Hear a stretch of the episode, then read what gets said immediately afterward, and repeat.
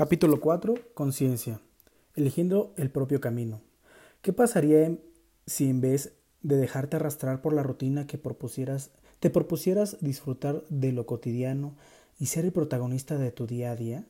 Incorporar la creatividad, el sentido del humor y las ganas de aprender de cada experiencia, pensando en que los que vienen detrás no nos abre a una nueva forma de construir y de compartir el presente, el vivir en plena conciencia.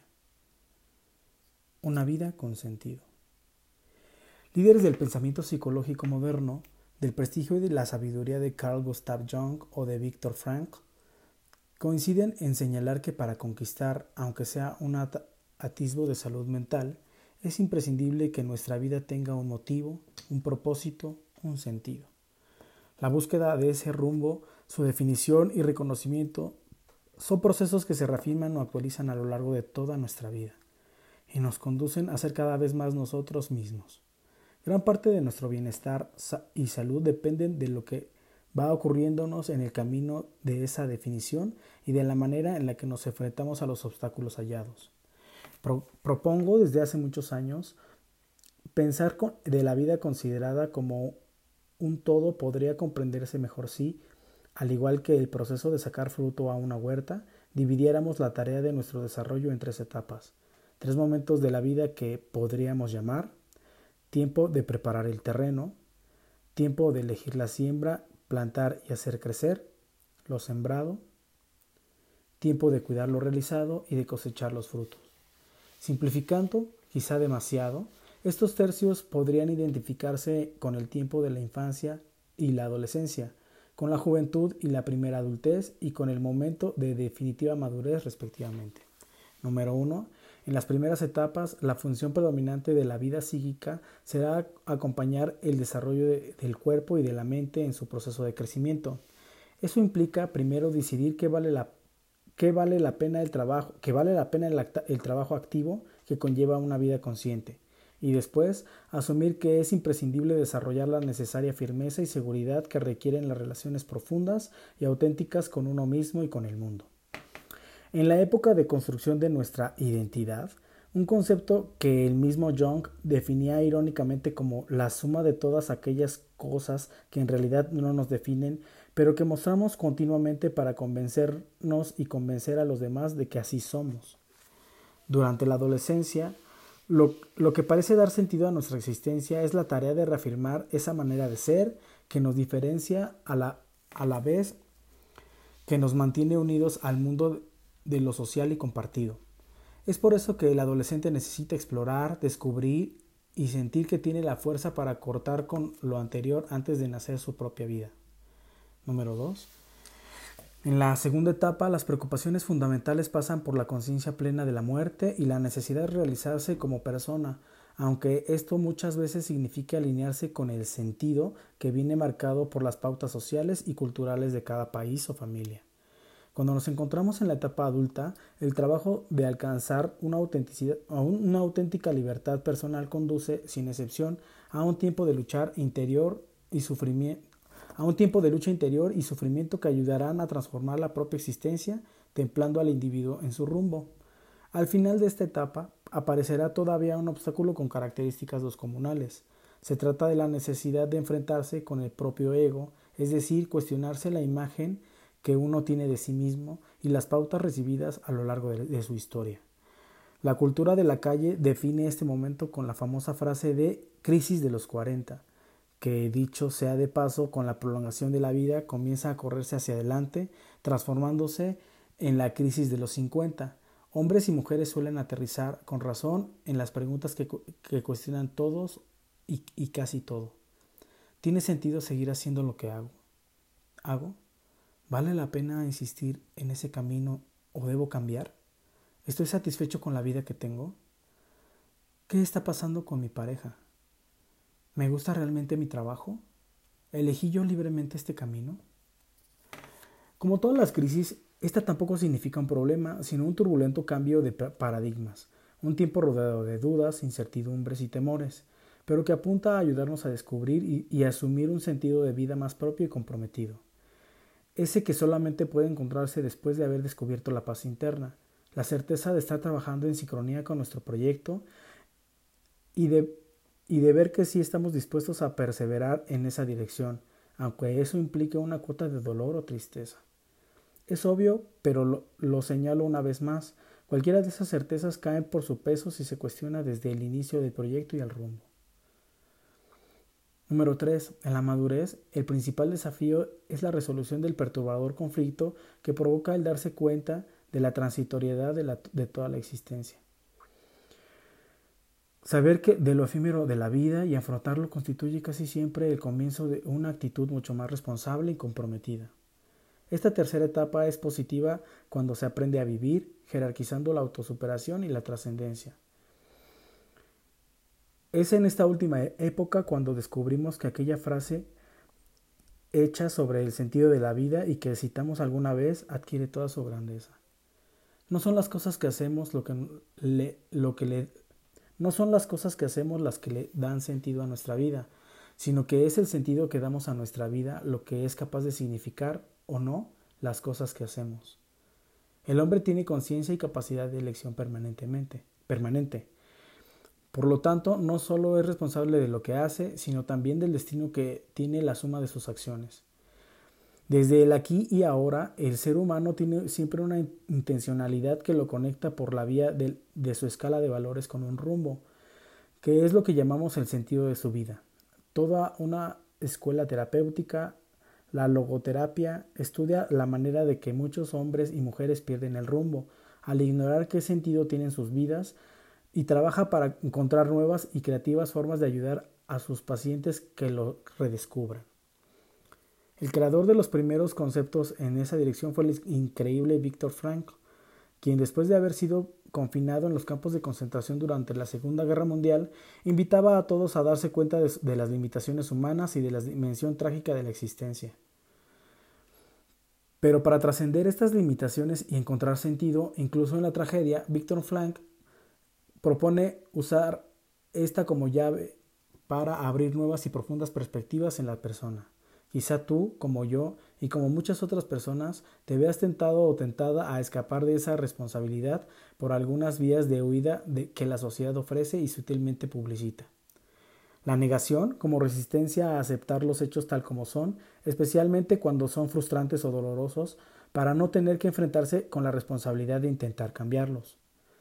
La falta de compromiso profundo con los hechos de la vida presente, típica solución de, de aquellos que renuncian a tener en sus manos su propio destino.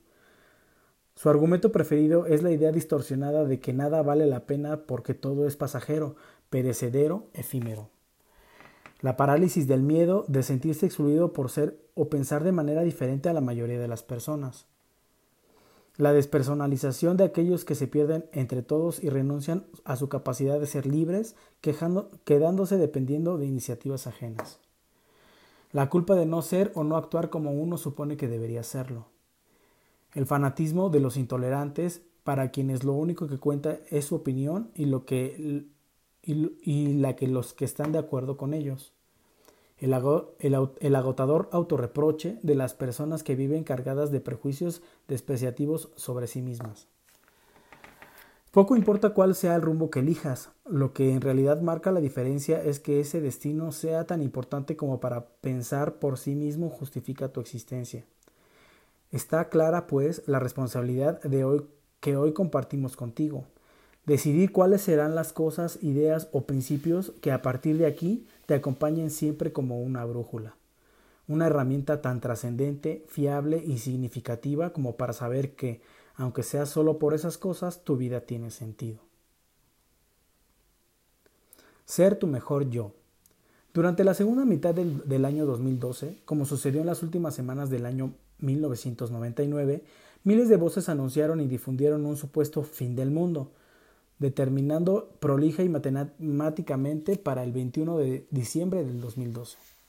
Al día siguiente, 22 de diciembre, creyentes y escépticos, sabios e ignorantes, asustados y serenos, debieron aceptar por igual que la fecha fatídica había quedado definitivamente atrás y pese a los pronósticos más agoreros, el mundo no se había terminado. Los que, aunque fuera tibiamente, se dejaron llevar por el chisme del, hecatombe tuvieron la que enfrentarse a una inevitable dualidad. Por un lado, la alegría de, que la profecía final no se hubiera cumplido, y por otro, la consecuencia de que pasadas las fiestas, la entrada del año nuevo significaría volver a la lucha. Volver a todas las responsabilidades que impone ser un adulto en un mundo como el que habitamos. La primera que aparece en, en todos es la del muchas veces tedioso y duro trabajo de ganarse la vida. Aunque se me ocurre ahora que vale la pena destacar lo, poco acertada que es esa frase, ganarse la vida. Tres palabras que parecen indicar desde el principio de la vida hay que ganársela, desconociendo que la vida es nuestra y que nos pertenece, aunque sea por el mero hecho de ser cómplices del milagro de estar vivos. El mundo que continúa nos confronta también con un desafío más global y más difícil, la tarea de hacer mejor el mundo que habitamos más real porque depende decisivamente de nosotros y más difícil porque con toda seguridad implica enfrentarnos con todos los que, con herramientas a veces más poderosas que las nuestras, se empeñan en impedirlo. Dado que el mundo sigue, deberemos volver a dedicar tiempo y atención a aquellos que nos importan y a los que muchas veces, quizá demasiadas, dejamos de lado, priorizando banalidades y sin, y sin sentidos por obedecer mandatos que ya ni recordamos quién sembró nuestras mentes. Nos, nos señala que deberemos volver a ocuparnos, quizá con más magia con más energía y compromiso, en trabajar para llegar a ser la mejor persona que podamos. Llegados a este punto, siempre aparecen las preguntas inevitables. ¿Cómo es la mejor persona que puedo ser? ¿Cuál es el modelo a seguir? ¿Qué debo de cambiar? Y aún aceptando ese desafío como una obligación, ¿cómo conseguiré ser esa persona supuestamente la mejor que puedo ser? La gran tentación es recurrir a nuestro yo interno idealizado, ese yo que nos han enseñado como correcto, como eficaz, como deseable, como sociable y que nos fue transmitido con garantía de un éxito previsible, aunque ese éxito sea el modelo de lo que nos enseñan y no el propio. Todos sabemos más o menos cómo, cómo deberíamos ser. Lo recordamos en las palabras cariñosas de nuestra madre, en los regaños más severos de nuestro padre, en la mirada crítica de nuestra maestra, y en el abrazo de premio de nuestros seres queridos cada vez que acertamos al hacer aquello que todos querían que hiciésemos. En lo personal, yo sé que debería ser menos obsesivo, que debería trabajar menos, que debería dedicarle más tiempo a la actividad física, que debería hablar menos, que debería ser menos crédulo, que debería quedarme más tiempo en cada lugar, que no debería irritarme tanto la injusticia, que ya no debería correr algunos riesgos, lo sé, claro que lo sé, pero también sé, cada día un poco más, que no soy como debería ser, que soy quien soy, más cerca o más lejos de lo que debería ser, pero soy quien soy, así como sé que tú eres quien eres. Tú y yo, para bien y para mal, somos quien somos. No somos los que hubieran querido algunos, los que necesitaban otros, los que esperaban muchos y lo que hubiéramos aplaudido a la mayoría. No somos por mucho que nos pese lo que fuimos en otro tiempo y como es lógico, no llegamos a ser por lo menos todavía lo que seremos en el futuro. Somos, repito, lo que somos. Este yo, al que voy a llamar el yo real, para diferenciarlo de aquel otro yo idealizado. Está lleno de defectos y excesos que se hacen evidentes al compararlo con aquel y, y que naturalmente de entrada me conectan con mis propias demandas y abren la puerta de mis conocidos diálogos internos. ¿Por qué no ocuparme de ser como debería? ¿No es esa la manera de ser el mejor yo que puedo ser? ¿Por qué no esforzarme un poco? Puede que el esfuerzo no sea placentero, pero el fin justifica los medios. Si me ocupo durante un tiempo de cambiar lo que debo cambiar, disfrutaré más tarde del placer de haber conseguido mi objetivo. La respuesta es imposible porque el problema está en el mismo origen de las preguntas. La comparación entre el yo real y el, y el ideal generará siempre un déficit y una insatisfacción con, lo que soy, con lo que realmente soy. El primer escape de ese incómodo sentimiento será el de pedirme, imponerme y exigirme que el esfuerzo de transformarme en aquello que debería ser y no soy. Es un esfuerzo condenado al fracaso, claro, porque nadie puede dejar de ser quien es, y mucho menos ser auténticamente quien uno no es. Y sin embargo, muchas personas defienden la necesidad de una conducta como esta. Son aquellos que creen que el esfuerzo es lo único que da valor a los logros. aquellos que durante miles de años han sostenido que debe, que debe imponer a otros y, sin mismos, y asimismo la ventaja de parecerse a los modelos prefijados de cómo, es, cómo está bien ser. Un camino que, de paso, premia a quienes viven nadando contra la corriente solo porque alguien les ha enseñado que es la única forma en la que vale la pena avanzar. Permanente, permanente frustración, insatisfacción con uno y menosprecio de la propia vida, autoexigencia permanente y desvalorización de cada pequeño logro. ¿Reconoces los síntomas? Usualmente se les llama baja de la autoestima, técnicamente, egodistonía, psicológicamente, esfuerzo neurótico de tratar de parecerme al que según me dijeron debía ser y si pretendía ser y yo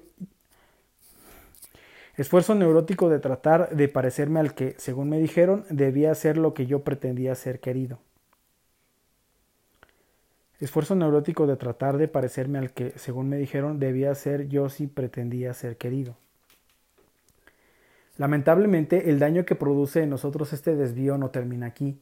Una de las consecuencias de esta búsqueda de una imposible, el, el dejar de ser quien uno es, consiste en el deterioro de la imagen que uno tiene de sí mismo, con lo cual la distancia que me separa de lo que debería ser se vuelve cada vez mayor aumentando la exigencia, la insatisfacción, el esfuerzo y la frustración, con lo cual el círculo vicioso se cierra. Un círculo vicioso en un callejón sin salida. ¿Cómo salir de él? El humorista argentino Landru, al que siempre cito, nos, importa la nos aporta la solución con una frase más que genial. Cuando se dé cuenta de que está en un callejón sin salida, no se desespere, salga por donde entró, Deberíamos salir por de ese circuito siniestro por donde entramos, es decir, por la construcción, aceptación y veneración de un yo ideal.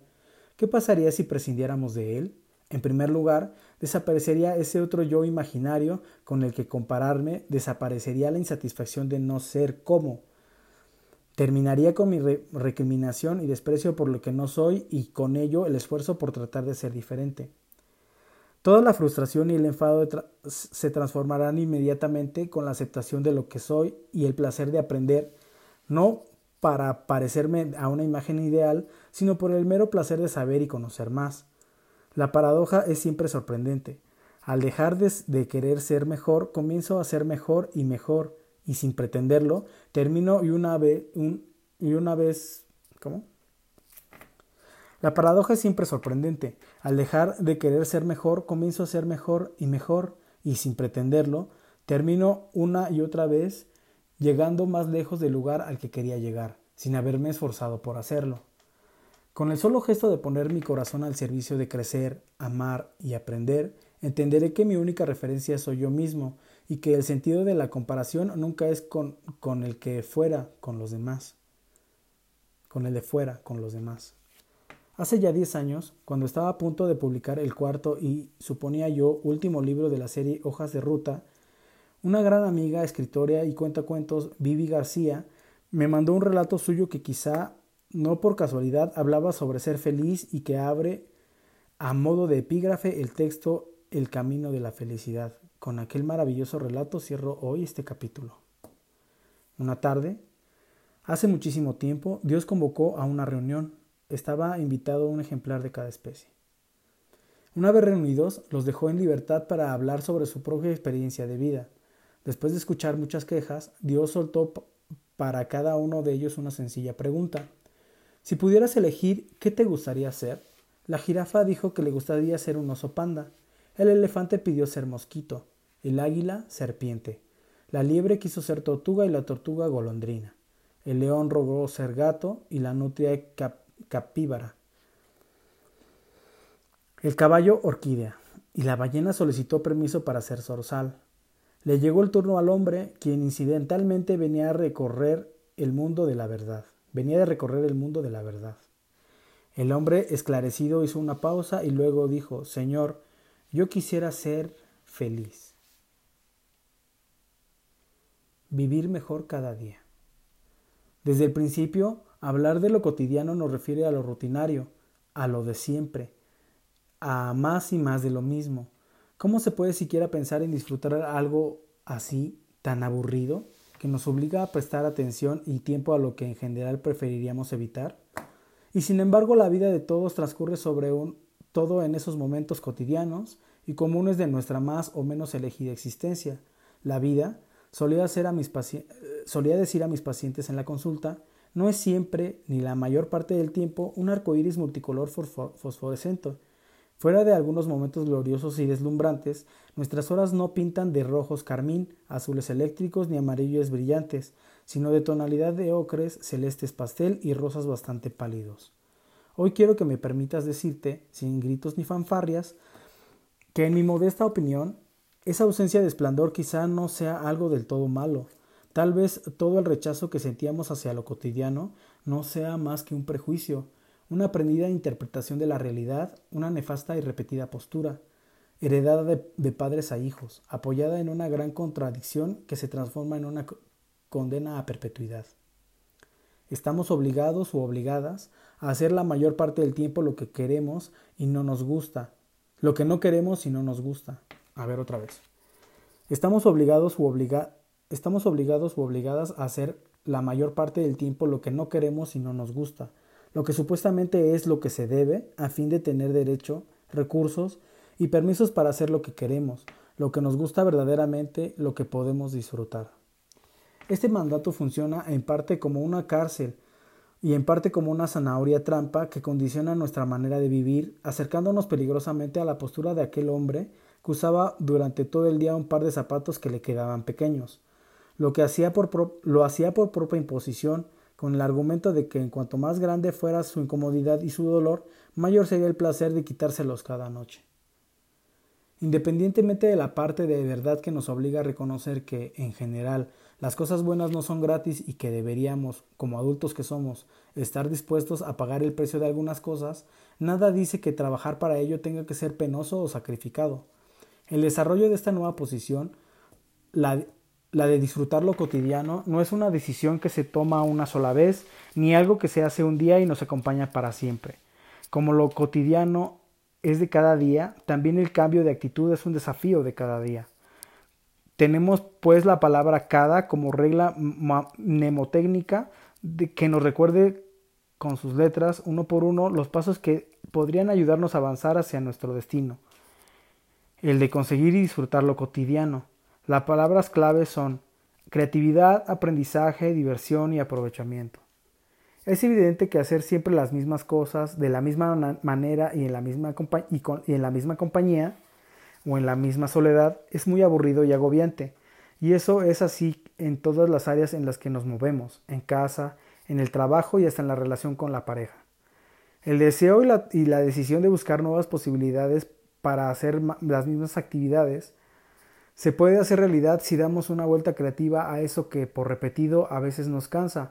Hacer lo que siempre hacemos de una nueva manera permitirá que fluya una renovada energía al servicio de nuestras acciones. ¿Por qué no transformar el acto de barrer la casa en una clase de salsa con la escoba? ¿Por qué no animarnos a forrar los estantes con papeles de colores, ya que debemos ordenar la ropa de los armarios? ¿Por qué no compartir con los niños la tarea de cocinar, de planchar o de pintar algunas cosas sencillas? El espacio de lo cotidiano es el entorno ideal para aprender a hacer mejor las cosas y también para dimensionar con profundidad el valor de las pequeñas tareas que a veces parecen intrascendentes en lo cotidiano, lo que podría permitirnos renunciar a evaluar las cosas según sus resultados inmediatos o evidentes. Mi madre, como todas las madres, decía siempre que el trabajo de la casa no luce porque uno termina de hacerlo y se debe volver a empezar. Cuando uno termina de hacerlo ya debe volver, volver a empezar. Una de las posibilidades para disfrutar de lo que se hace en el día a día es anclarse al presente, estar en el aquí y ahora de cada momento, en lugar de navegar por todo lo que podríamos estar haciendo o todo lo que nos gustaría poder llevar a cabo. Siempre recuerdo el impacto que me produjo la primera película de la serie Karate Kid. En la trama, un joven estadounidense le pide a un anciano japonés que le enseñe karate. El anciano acepta entrenarlo y como primera clase le da unos paños de tela y dos frascos de cera para coches pidiéndole al muchacho que lave y enceren una docena de vehículos estacionados afuera de la casa. Le explica el movimiento circular que debe hacerse en el proceso de encerar y pulir cada coche. Como el joven Daniel creo que se llamaba, termina con la tarea y va a reclamar su clase, el maestro lo pone a pintar la, cerca de la casa de arriba abajo y de, de arriba abajo y de abajo arriba. El alumno está disgustado. Cree que de, que de nada le servirá estar perdiendo el tiempo con esas tareas. Él quiere aprender karate. Cuando se decide a reclamarle al viejo que cumpla su promesa, el maestro le enseña cómo esos movimientos son exactamente las primeras herramientas en el camino de mejorar, del mejor karate. Es muy probable que si conseguimos ponernos en un estado receptivo, podemos obtener más de un beneficio de la práctica de las cosas que hacemos casi automáticamente cada día. Como es obvio, sean cuales sean nuestras capacidades actuales, siempre se puede hacer algo mejor, más rápido y de una forma más bella. Las personas más exitosas son las que viven sus vidas con un continuo aprendizaje. ¿Por qué no ocuparnos de ser los mejores expertos de alguna de esas tareas cotidianas? Por lo menos por lo menos el mejor del barrio, de la empresa o de la casa. De paso, nadie hace la tortilla de huevos con poros como yo. Lo diverso es lo diferente, algo que incluye la propia actitud, decía el filósofo William James. Si cuando estoy alegre río y cuando estoy triste lloro, no sería mala idea reírme cuando estoy triste y, que la risa me traerá la alegría. Si cuando estoy alegre río y cuando estoy triste lloro, no sería mala idea reírme cuando estoy triste, ya que la risa me traerá la alegría. Vivir fluyendo es natural para los, que, para los niños. Los adultos hemos olvidado el placer del juego reemplazándolo por el tibio placer de la satisfacción de hacer algo bien. Pero si nos animamos a jugar, podremos reírnos del pastel que se quemó, de la camisa blanca que quedó azul al lavarla, del jardín que se llena de hojas justo cuando terminamos de barrer. Mi nieto de dos años es, en a su temprana edad, un apasionado de la cocina y está encargado y está encantado con el regalo que le ha hecho su abuela, a petición suya, un gorro de cocinero, que bueno sería divertirme disfrazándome de cocinero para cocinar o de criado para limpiar la casa, especialmente si tengo a alguien con quien compartir el juego. Después de haber hecho las mismas cosas de todas las formas posibles, después de haber aprendido e incorporado la mejor manera de conseguir los mejores resultados en, en menos tiempo, después de aún haber aprendido a burlarnos de nosotros mismos y de reírnos frente al espejo, podemos comenzar a pensar en aprovechar ese tiempo para algunas otras cosas, leer en los largos viajes de la, por la ciudad de ida y vuelta del trabajo, escuchar la música que solo a nosotros nos gusta mientras ponemos orden en la casa, hablar por teléfono con los amigos sin prisas mientras cocinamos. Y, ¿por qué no?, utilizar esas tareas nimias como símbolos disparadores de una mayor conciencia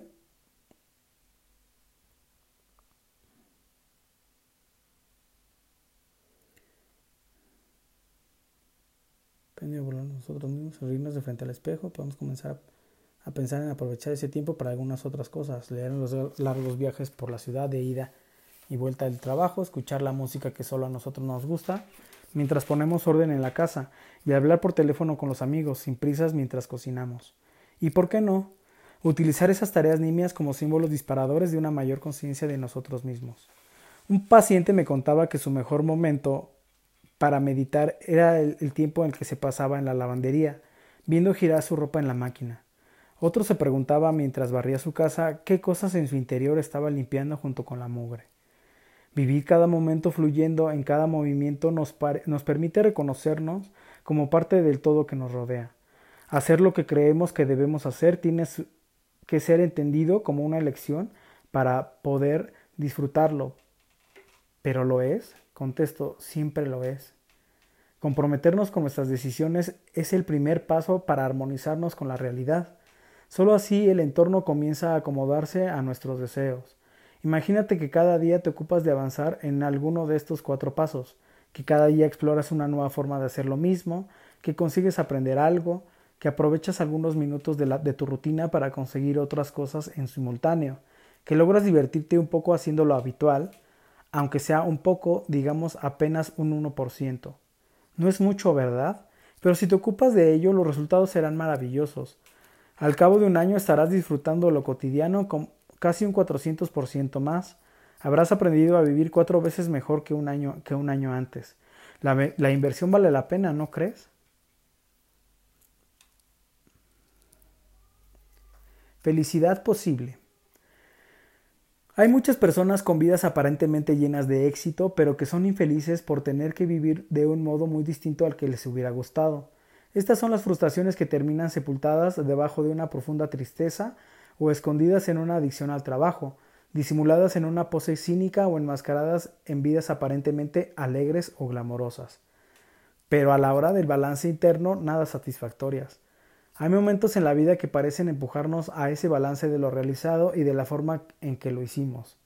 La compra de una casa, el nacimiento de un hijo, una oferta importante de trabajo, cumplir 40 o 50 años, una amenaza de divorcio, la jubilación, la noticia de una enfermedad grave, sea nuestra o de algún ser querido, y hasta algunas buenas noticias como la boda del menor de nuestros hijos o el nacimiento de un nieto. Como es esperable y previsible, nuestra actitud crítica tratará de juzgarnos una mala pasada, tratará de jugarnos una mala pasada. Casi siempre llegamos a la conclusión de que podríamos haberlo hecho mejor, con menos dolor o en menos tiempo y nos entristecemos de ese previsible descubrimiento. Como dice Simón de, de Beauvoir en La fuerza de las cosas, al revisar mi historia que encuentro siempre más acá o más allá de algo que nunca me se ha cumplido.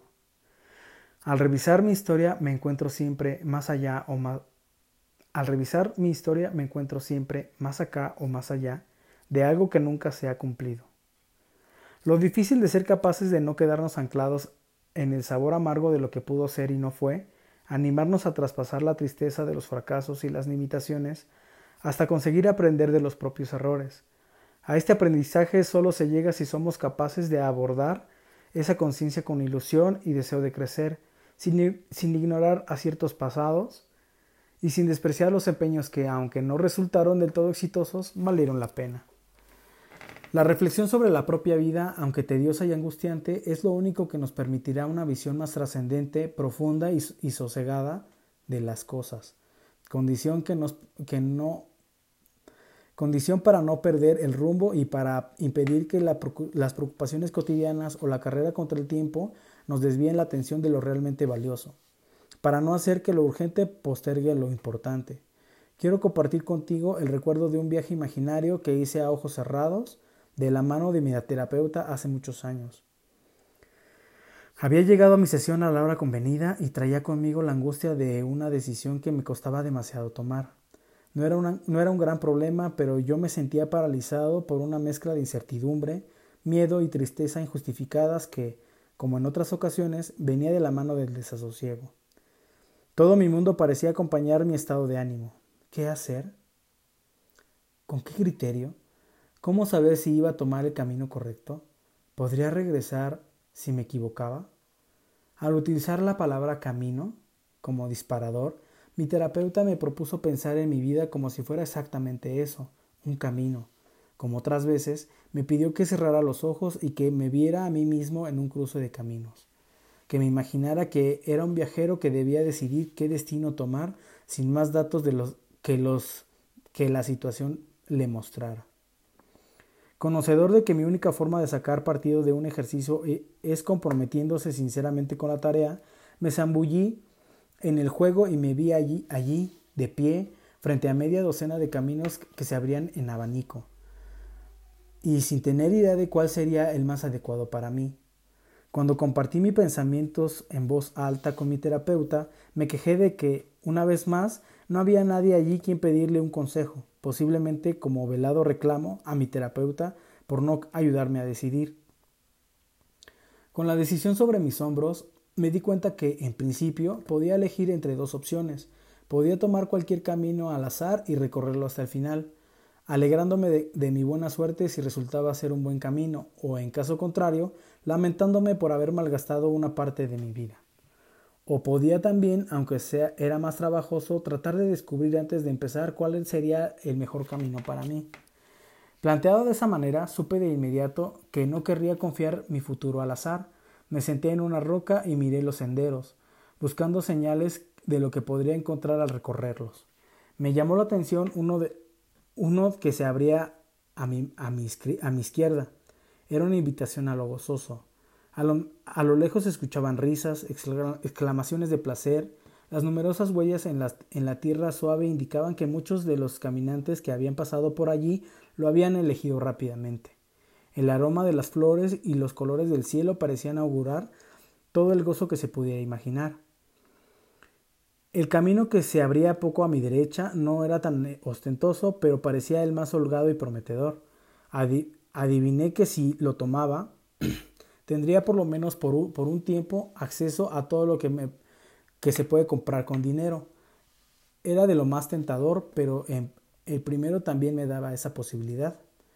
Justo entonces noté que había en el cruce un único cartel. Tenía la forma de flecha y señalaba un tercer sendero. Decía simplemente éxito. Supe que si optaba por, él podría tener acceso al reconocimiento, la gloria y el aplauso. Un camino bastante más a mi derecha se escondía rápidamente detrás de una colina. Más allá aparecía y desaparecía entre, entre la espesura. Planteaba muchísimas dudas, aunque eso no era motivo para descartarlo. Era mezcla de curiosidad y temor, y, temor me, esa mezcla de curiosidad y temor me resultaba familiar. En el diván del consultorio sentía que el, que el tiempo pasaba y que yo no acababa de decidirme. Como sucede en la vida real, por un momento pensé que debía darme prisa e inmediatamente vi en mi ensueño una opción que se abría a mis pies. Era el camino de los que deciden por urgencia y no por convicción. Así que lo descarté. Entonces recordé que había contado por lo menos seis itinerarios cuando llegué al cruce. ¿Dónde estaba el último? Nacía casi casi a mis espaldas, y era un sendero que, a los pocos metros, trepaba por una pequeña ladera y que misteriosamente parecía hacerse más llana al avanzar hacia arriba. Este último sendero no ofrecía muchas pistas de a dónde conducía y sin embargo algo de él me atraía más que los, que los otros. A petición de mi terapeuta imaginé con toda suerte de detalles que empezaba a recorrerlo. A poco tiempo de caminar descubrí que el recorrido era tan maravilloso como sorprendente. Prismas de colores, flores extrañas y animales que nunca había visto aparecían ante mis ojos. Sin querer me encontré pensando que a mi abuelo, el que me contaba cuentos cuando era pequeño, le hubiera encantado conocer un lugar así. No había llegado, no había terminado de decirlo cuando, cuando, lo, cuando me lo encontré, estaba allí, sentado en, su taburete de madera, fumando uno de esos cigarrillos que él mismo liaba. Entonces me di cuenta. Ese camino, el que había elegido, era el, camino de los sueños. Miré a mi abuelo y él, y él me dijo adiós con la mano, alentándome a seguir en mi búsqueda. De allí me adelanté, la cuesta hacia otra vez más empinada, pero mis pies parecían ágiles y mi paso cada vez más seguro. La fuerza de mis sueños Empujaba mi marcha y las, las, vistas desde lo alto eran cada vez más hermosas. Abrí los ojos y me encontré con la mirada de mi terapeuta que sonreía satisfecha. La vida es el recorrido del camino que cada uno elige, me dijo. A veces acompañados y otras en soledad, vamos descubriendo lo que nos espera o confirmando lo que habíamos previsto, superando los obstáculos, redoblando el esfuerzo en las subidas y a veces padeciendo la tristeza de imprevistas caídas. Un viaje de ida que nadie sabe cuándo termina y dónde. Por eso vivir no es llegar, sino seguir. Vivir es avanzar con alegría, aprender, ayudar a quienes se rezagan y quizá dejar algunas señales de nuestro aprendizaje para los que lleguen después. Jacques Lacan decía, obligándonos a pensar en sus palabras que sospecho elegía siempre meticulosamente. El camino de la satisfacción de todo sujeto siempre transita entre murallas de imposibles. La felicidad es sentirse satisfecho con el camino elegido y con la forma en la que fuimos capaces de recorrerlo, a pesar de todas nuestras limitaciones y todos los resultados que se pueden medir y mostrar, y a pesar también de la aprobación unánime o selectiva de los que nos rodean.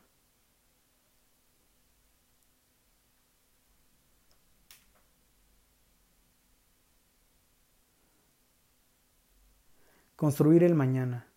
A mediados de 2002, la productora de televisión australiana Rhonda Byrne se dedicó a escribir el guion de una película muy particular que se llamaría finalmente El Secreto, particular por la estructura de la trama, filmada como si fuera un documental de divulgación científica, particular por sus protagonistas, una decena de personas que, que dan testimonio de cómo el secreto ha cambiado sus vidas y otros tantos maestros que explican el beneficio de su conocimiento y particular especialmente por la forma de su lanzamiento, nada convencional.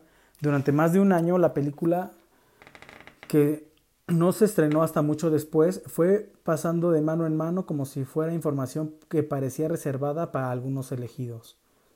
Recuerdo haber recibido en un año de mano de lectores, pacientes o amigos por lo menos 15 copias en DVD, siempre entregadas en silencio, por separado, con un gesto enigmático y unas pocas palabras cómplices como quiero que veas esto.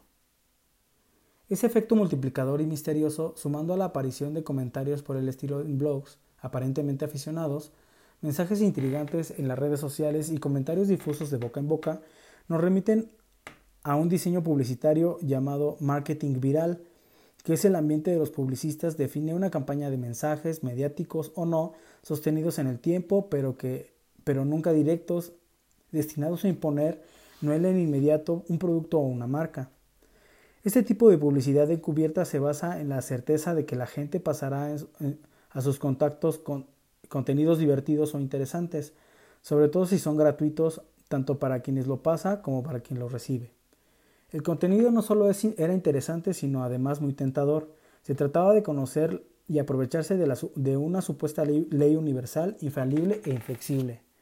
La ley de la atracción que viene a satisfacer nuestra más soñada pretensión infantil. La ley de la atracción señala que si deseas algo con fuerza, el universo te escucha y te lo hace llegar. Una idea que resume en la frase de Esther y Jerry Hicks, los dos afortunados que recibieron el legado secreto de unos maestros espirituales que se manifestaron solo con ellos para dejarles esta enseñanza fundacional. Pide y se te dará. La idea no es original, se encuentran rastros de esa creencia en el hinduismo, en el judaísmo, en el cristianismo y por supuesto en los libros herméticos, Cablión de Hermes Trismogesto, de Hermes Trismegisto, que diga. La idea no es original, se encuentran rastros de esa creencia en el hinduismo, en el judaísmo, en el cristianismo y por supuesto en los libros herméticos. Cabalión de Hermes Trismegisto. Aunque a diferencia de estos se ha perdido la noción de un Dios generador, del don o del beneficio y se ha desplazado ese poder al de conceder deseos al universo. Las elaboraciones modernas de este concepto habían aparecido en los escritos de Wallace de, de Load en la ciencia de hacerse rico. Las ideas del control mental de José Silva en el método Silva o en los libros de Luis L. Hay, especialmente en Usted puede sanar su vida. La ley de, la atracción funciona de manera similar a la famosa lámpara de Aladino. Sin ni siquiera tomarse el trabajo de frotar la lámpara, bastará con concentrarse en los cuatro pasos enunciados en la revelación descrita. Número uno, saber qué es lo que uno quiere y pedirlo al universo. Número 2. Enfocar el pensamiento de uno sobre el objeto deseado. Número 3. Sentir o comportarse como si el objeto deseado ya estuviera con uno. Número 4. Estar abierto para recibirlo. Quizá yo sea un escéptico, quizá mi formación académica como médico me impide creer que lo que no se puede medir ni demostrar, quizá mi experiencia como psiquiatra clínico me ha condicionado para rechazar todo aquello que se ha presentado como parte del pensamiento mágico. Pero lo cierto es que esta pequeña astilla de verdad que pudiera haber en este planteamiento nos alcanza a justificar, no alcanza a justificar la importancia que se le da hoy en día a estas ideas en el área de la psicología del bienestar, ni mucho menos a la pretensión de plantearla como una ley que se incumple sin excepciones. Claro que el pensamiento positivo nos coloca en la mejor predisposición para una conducta congruente con la acción efectiva. Claro que el pensamiento positivo nos coloca en la mejor predisposición para una conducta congruente con la acción efectiva. Por supuesto que la elaboración de un proyecto, la posibilidad de verse consiguiendo lo deseado, moviliza en nuestro interior la energía para concretar ese logro. No hay duda de que un deseo claro y entusiasma de lo que se desea es una herramienta importante para hacer realidad un sueño, pero de ahí a sentarse a esperar que mi deseo atraiga hacia mí lo que anhelo, me parece demasiado. Propongo desde aquí una nueva ley que reemplace la ley de la atracción y propongo llamarla la ley de la proacción. Sería la suma de una mirada optimista del futuro, una actitud proactiva respecto a un desafío, una gran capacidad de proyectar una visión, un importante conocimiento de mis recursos internos, una disciplina férrea y capaz de hacerme perseverar en el camino adecuado, una actitud resiliente que me permita sobrellevar las dificultades saliendo más fortalecido de cada obstáculo. Esa combinación de hechos no puede materializarse en un objeto aparecido de la nada ni en la situación que mágicamente se convierte en realidad, pero puede generar en nuestro presente el mejor de los escenarios para que nuestro accionar de hoy, es decir, nuestro trabajo activo, sobre el aquí y el ahora, reconstruya la mejor de las mañanas. Recuerdo un cuento. Esta es la historia de un carpintero especializado en la construcción de casas. Desde hace un tiempo trabaja para un empresario que le proporciona los paneles premoldeados. Él los ensambla, remacha las juntas, levanta la casa y corrige y pule cada detalle. Un día el carpintero decide que ya ha trabajado lo suficiente y que es hora de dejar su tarea, así que va a hablar con el empresario y le cuenta que ya se va a jubilar. Como aún le queda una cosa por terminar, le advierte que este será su último trabajo. Qué lástima, dice el empresario, usted es un buen empleado. ¿No quiere quedarse con nosotros trabajando unos años más? No, no, la verdad es que estoy cansado de esta tarea. Demasiado trabajo, mucha responsabilidad, quiero descansar. Usted es el mejor en su oficio y su ausencia será dolorosa, pero respeto su decisión, le contesta el empresario, apenado. Al cabo de unas semanas, el carpintero termina de hacer la supuesta última casa y va a despedirse del empresario. El hombre parece estar esperándolo. Mire, le dice, ha habido un encargo de última hora, tendría que tendría que construir una casa más. Hágalo como un favor especial hacia mí y es para alguien muy importante. No es necesario que esté pendiente de los detalles de otras casas. Ocúpese exclusivamente de hacer esta y tómese el tiempo que sea necesario. Por favor, préstele especial atención a este último trabajo. El carpintero, fastidiado por este pedido, se da cuenta que no puede negarse y acepta hacerse cargo de la construcción. Al día siguiente, frente a los paneles, decide que ya no ha podido eludir el encargo. Por primera vez levantará la casa lo más rápido posible. Ya no tiene nada que defender y va a dejar el trabajo. Ya no tiene que buscar la valoración de los demás, ya no peligra el prestigio ni su dinero y está decidido. Lo único que quiere es descansar y quiere hacerlo cuanto antes. Así que junta los dos primeros paneles y los une sin muchas ganas. Cuando va a buscar los materiales para el ensamblaje, por primera vez pide los de baja calidad, para ahorrar en los costos. Con las prisas no hace caso de los pequeños detalles ni cuida los ajustes y eso que hasta ahora eran casi una obsesión para él. Finalmente termina la casa. Nadie lo nota, pero él sabe que comparado con el resto de su producción es un trabajo muy pobre y descuidado. Sin perder un instante va a ver al empresario para decirle que la casa ya está lista. ¿Ya? ¿Tan rápido? ¿La terminó? Sí, sí, ya terminé. Bueno, tome, Aquí está la cerradura. Colóquela, por favor, cierre bien y tráigame la llave. Entregaré la casa hoy mismo. Cuando el carpintero va a colocar la cerradura, la puerta principal está fuera de, de encuadra. En otro momento hubiera cambiado la puerta entera para que todo quedara perfecto. Pero ahora no. Con un poco de lija y mucho oficio, rebaja la puerta lo necesario para que cierre bien. Coloca la cerradura, cierra con llave y regresa a la oficina del empresario. El carpintero entrega la llave sabiendo que es su última acción como empleado. El empresario toma la llave, por un momento la mira en silencio, luego sonríe y le dice al carpintero mientras alza la mano hacia él. Esta casa que acaba de terminar es nuestro regalo para usted. Un pequeño reconocimiento a una maravillosa labor. Que la disfrute. Puede ser que no nos demos cuenta, pero la, la vida que construimos todos los días es la casa donde viviremos. Y estoy seguro que solo con pedírselo al universo no es suficiente.